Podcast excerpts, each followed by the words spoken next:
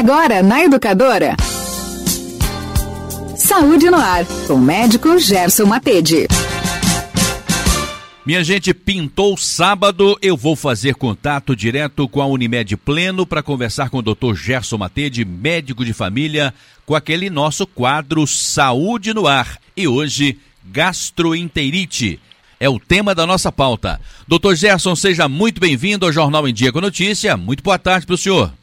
Tarde, sou André. Boa tarde aos ouvintes da Rádio Educadora. Como sempre, é um prazer estar aqui para a gente poder falar um pouquinho sobre saúde. Prazer é todo nosso recebê-lo também. Mas aí eu engato a primeira pergunta, doutor Gerson. O que é gastroenterite?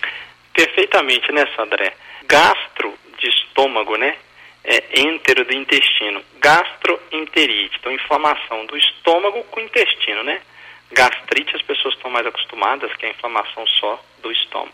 A gastroenterite atinge também o intestino e aí faz parte das doenças diarreicas agudas, né? Que é um grupo aí, corresponde a um grupo de doenças, é, na imensa maioria das vezes de causa infecciosa, né? Algum agente vai infeccionar ou o estômago ou o estômago e intestino, e aí vai causar diarreias, vômitos, mal-estar geral. Na imensa maioria das vezes são quadros autolimitados, com duração de 2 a 14 dias. E aí depende muito do estado nutricional da pessoa, da capacidade do sistema imunológico dela de conferir proteção para aquela infecção que está diante dela, né? Normalmente ocorrem mais de três episódios de diarreia ao dia. O que, que é uma diarreia, né? É uma diminuição na consistência das fezes, né?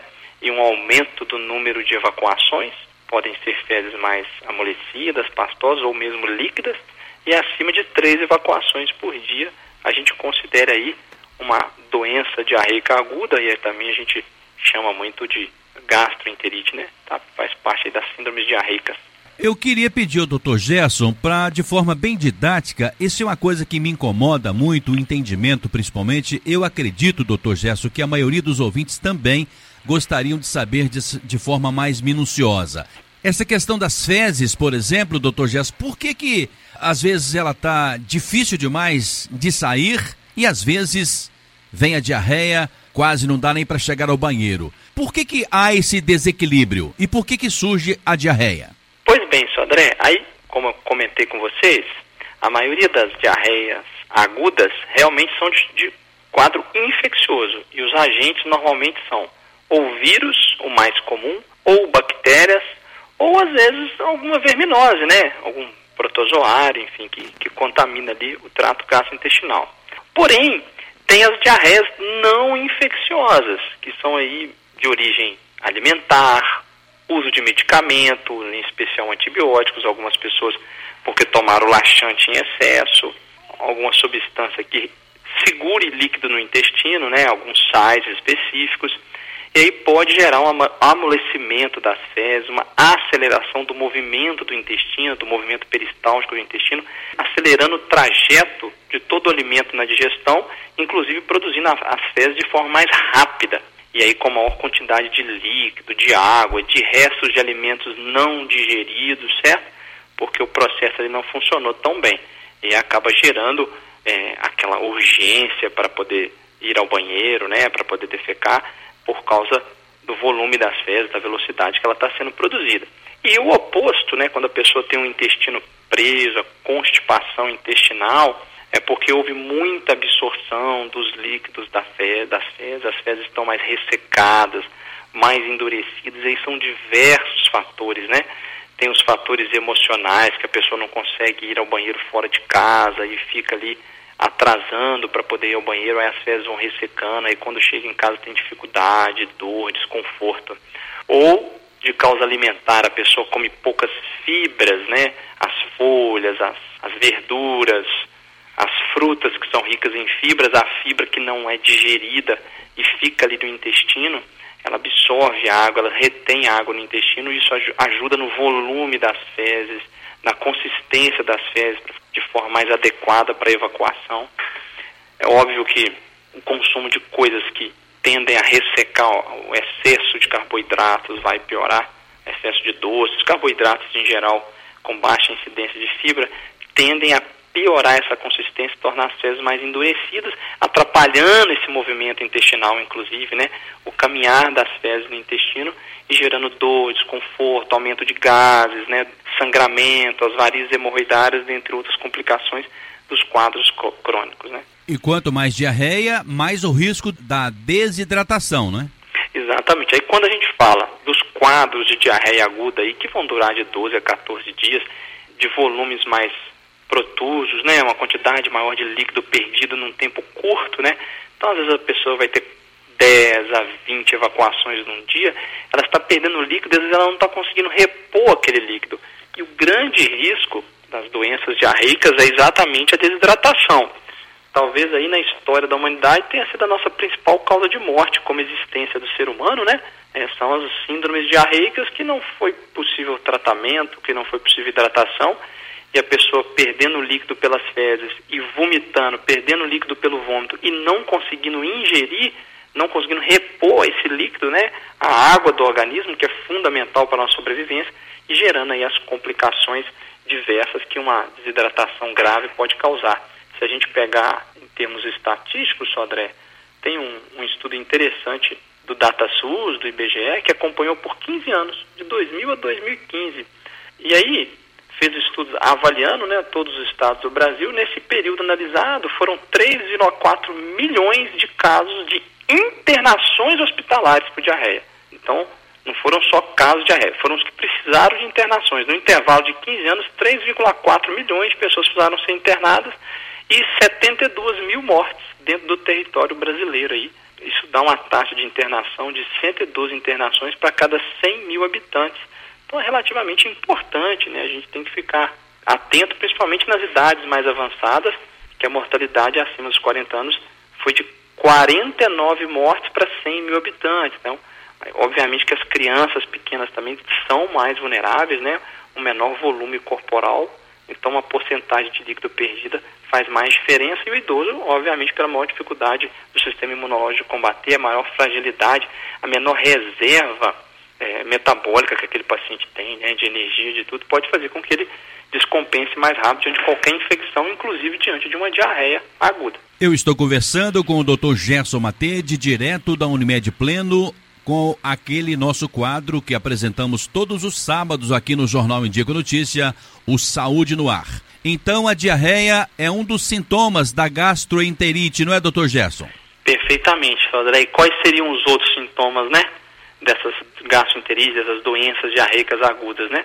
Como a gente falou, no mínimo três episódios de diarreia em 24 horas, com redução da consistência, as fezes mais amolecidas. E Além disso, é muito comum estar acompanhado de dor abdominal, né, as cólicas abdominais e às vezes em salvas, né, vem aquela cólica intensa do movimento intestinal, do aumento de gases, aí a pessoa vai ao banheiro, tem evacuação, aí dá um alívio, uma melhora febre, por ser um quadro infeccioso, ou viral, ou bacteriano, ou mesmo a verminose, que é menos comum febre nas verminoses, apesar da maioria das, dos adultos terem menos incidência de febre, é mais comum nas crianças, nas doenças diarreicas, nas gastroenterites.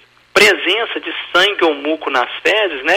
Que aí normalmente a gente dá a denominação de disenteria, o pessoal gosta de chamar de disenteria as náuseas e os vômitos, né, da enjoo pela gastrite formada, inflamação ali da mucosa do, do estômago gera náusea, desconforto, dificuldade para comer e às vezes até para ingerir o líquido. E quando tem esse sangue, esse muco nas fezes, é um sinal de alerta para a gente observar, porque pode ser que é uma bactéria que está invadindo a parede intestinal, então aumenta a chance de precisar de um tratamento com antibiótico, porque a imensa maioria dos quadros virais ou mesmo bacterianos são autolimitados, não vai precisar de antibiótico, precisa do suporte de hidratação e de acompanhamento dos casos que descompensam, mas a imensa maioria o antibiótico não vai ajudar, exceto nesses casos que tem presença de sangue e muco nas fezes, que a gente aumenta a chance de benefício do uso do antibiótico, que pode ser uma bactéria enteroinvasiva, né, que está invadindo o intestino e causando aí alterações mais graves. Então a gente tem que ficar bem atento a esses sintomas, né, Sodré, para buscar a hidratação, o atendimento médico, tirar dúvidas, né? E às vezes vai fazer o uso ali do medicamento para náusea, para enjoo, para conseguir ingerir o líquido pela boca, ou às vezes vai ter que fazer uma reposição por via venosa, se a pessoa não está conseguindo manter a hidratação oral. Como a gente falou, Sodré, os quadros, na maioria das vezes, são agudos, autolimitados, certo? E algumas características vão ajudar a gente a desconfiar de qual que é o agente. Os quadros em que a diarreia é mais aquosa, aí é, perde maior quantidade de água durante a evacuação. Então tem uma, uma alteração maior na consistência e aí é um quadro que pode estabelecer uma desidratação de forma mais rápida e, e a perda de sais, né, que causam distúrbios eletrolíticos e que às vezes a pessoa vai ter fraqueza, mal-estar e outros sintomas associados às alterações sanguíneas da, do distúrbio eletrolítico. E já na, na sanguinolenta, como a gente falou, sugere mais uma inflamação, uma infecção local do intestino e aí é mais comum, inclusive, vir com vômito, com náusea, com febre e com mais dor abdominal. Doutor Gerson, todo mundo sabe fazer em casa um soro caseiro. Todo mundo tem açúcar, tem água e tem sal em casa. Mas tem aquele soro caseiro que vem pronto também da farmácia, é só chegar em casa, preparar. Mas qual é o momento que eu vou saber que só aquele soro caseiro não vai resolver a questão e eu tenho que correr para o médico? Porque senão a desidratação, a situação minha pode piorar. Ah, perfeitamente, André. Excelente pergunta, né? Todos nós sabemos fazer o soro caseiro e por que, que é melhor o soro caseiro do que a água, né? Por que, que eu não posso beber só água ou só suco? Todo líquido que a pessoa ingerir, água, suco, chás, são bem-vindos para que possa repor a perda volêmica, a perda de líquido. É claro que refrigerante, bebida alcoólica, o próprio leite pode ser que, que seja pior, que piore o quadro, então a gente não recomenda, né? Exceto o leite materno para criança, que aí é altamente recomendável. Mas o que a gente tem que perceber são sinais de alerta. A pessoa ela está muito prostrada, está com alteração da fala, está com sinais de desidratação mais grave e só aquela reposição oral não está sendo suficiente. Né? Eu estou tentando o soro caseiro porque a água, o sal, né, a glicose e o sal, eles aceleram a absorção de líquido no intestino. Então, às vezes mesmo com um pouco de náusea e vômito, se beber bem devagarzinho, a pessoa consegue absorver, a criança, o adulto, consegue absorver aquele líquido antes de vomitar. O soro de reposição oral, que é aquele envelopinho que você compra pronto, ele tem alguns outros eletrólitos ali diluídos, além do, do sódio, do cloro e, e, da glicose, tem potássio, né? A gente melhora ainda mais a reposição das perdas e tem uma absorção muito rápida. Se a pessoa não está conseguindo manter a ingestão suficiente pela via oral, ela precisa de um atendimento médico, de uma reposição venosa, de uma avaliação geral. E os sinais de que ela está piorando e desidratando de forma mais grave, o primeiro, a pessoa vai parando de urinar, porque ela não tem produção de urina, está perdendo tudo pelas fezes. Uma letargia, né, uma prostração excessiva. Os olhos ficam fundos, Sodré, porque perde o líquido que está ali na gordura que envolve a nossa órbita do olho, o rosto fica mais afinado.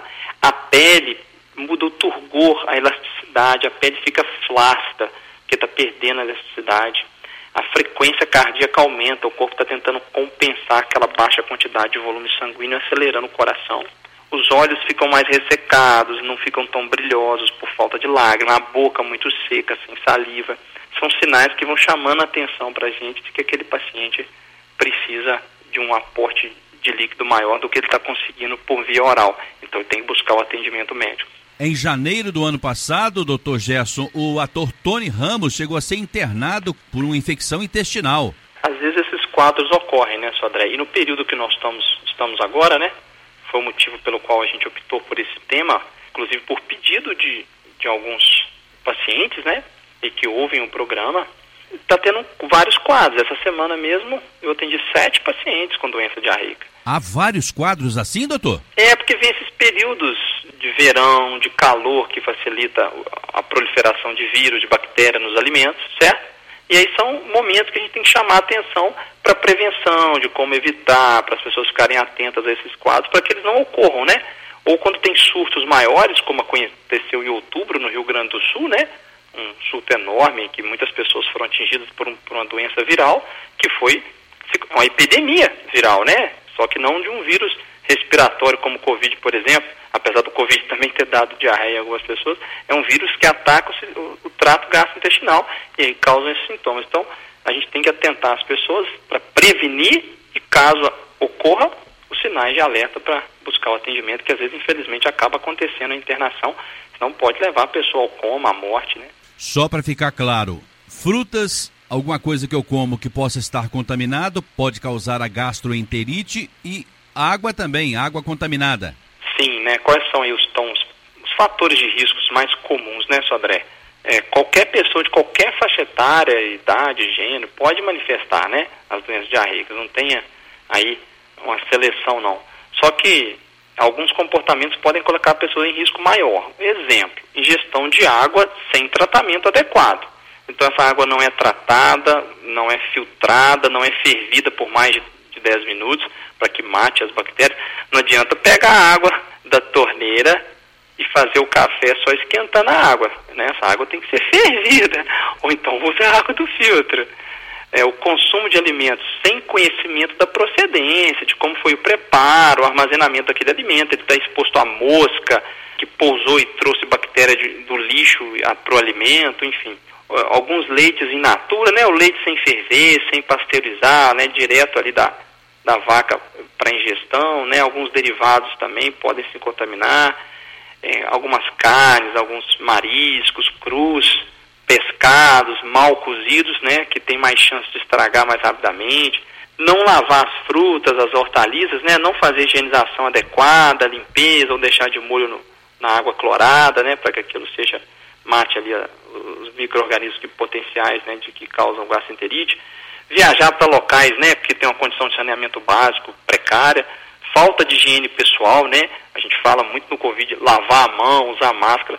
Né? A lavagem das mãos ela impede várias contaminações, né? Não só as de via aérea, como obviamente as gastroenterites infecciosas.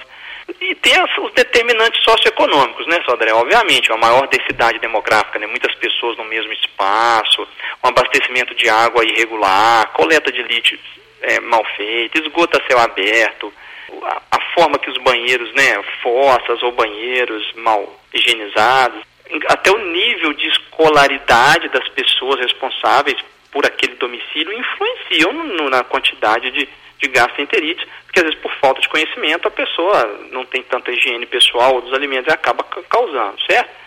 É, áreas de inundação, né, Sodré? A gente já fez entrevista aqui sobre as enchentes, né? E já falou sobre os riscos, né? As áreas de inundação são causas no geral, né?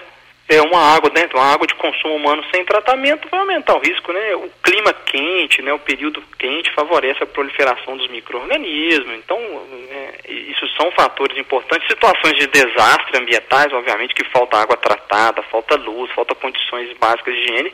É comum depois de, de um período aparecer as infecções, as gastroenterites em locais que teve algum tipo de desastre ambiental ou, enfim, o desastre humano. Doutor Gerson, você falou nas, na questão da higiene. Por exemplo, estou observando aqui as nossas mãos, elas ficam sobre a superfície.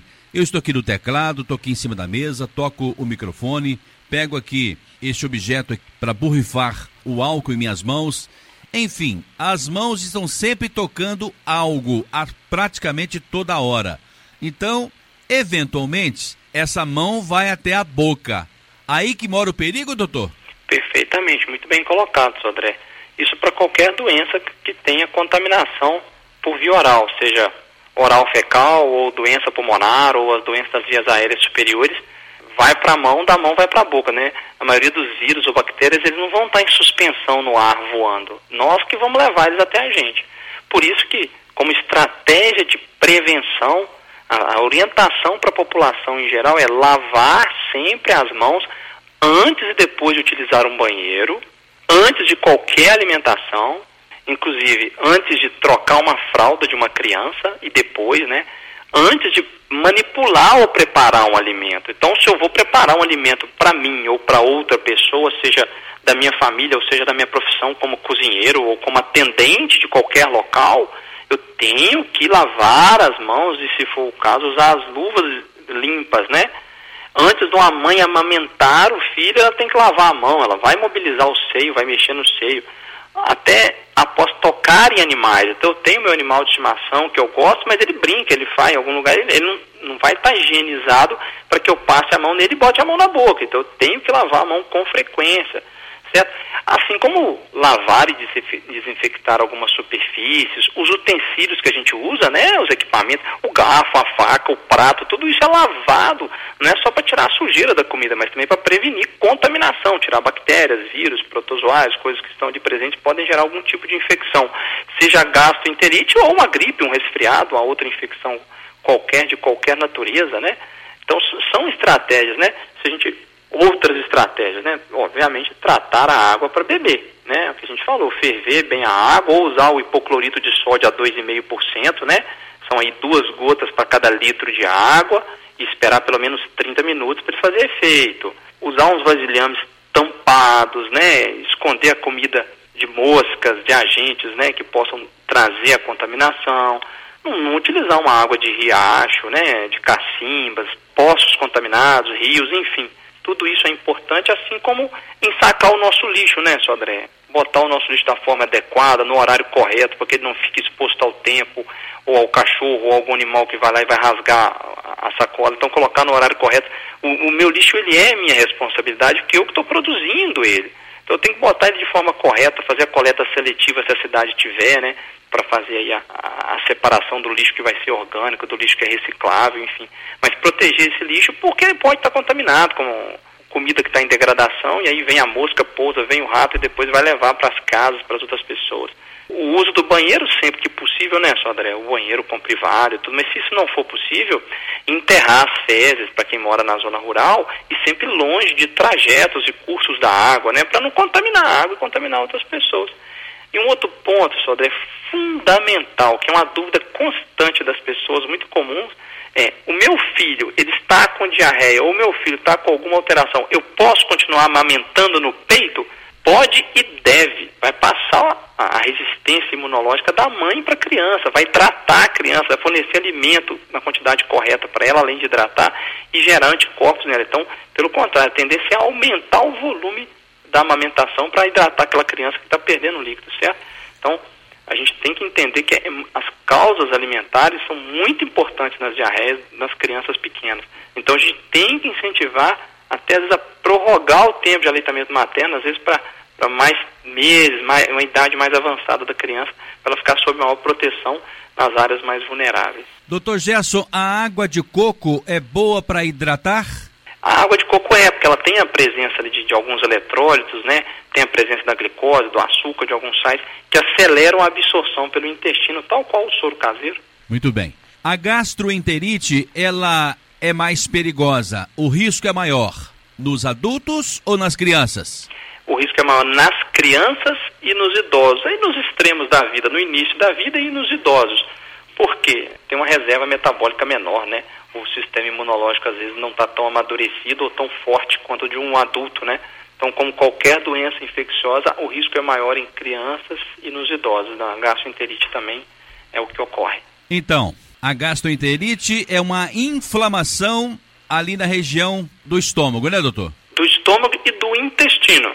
Gastro, estômago, entero, intestino. Inflama os dois e aí libera líquido para o intestino, é, atrapalha a absorção desses líquidos, o alimento não é digerido corretamente e aí acelera o movimento peristáltico da digestão e produz uma maior quantidade de fezes numa consistência mais líquida, mais pastosa. Minha gente, eu conversei aqui no Jornal Dia com Notícia com o Dr. Gerson Matede, médico de família, direto da Unimed Pleno. Ele também atende aqui no Solar 13 de maio, na sala 601, no sexto andar. E o telefone é o 3531 5844. Pode ligar marcar com a atendente e o Dr. Gerson está aqui toda semana, em pelo menos três dias da semana, para atender você. Doutor Gerson, muito obrigado pela sua presença e também pela sua participação aqui conosco para fechar a semana. Um bom final de semana e até próximo sábado. Boa tarde aos ouvintes, boa tarde a você, sou André. Um ótimo final de semana a todos. Foi um prazer estar aqui novamente até o sábado que vem. Saúde no Ar, com o médico Gerson Matede.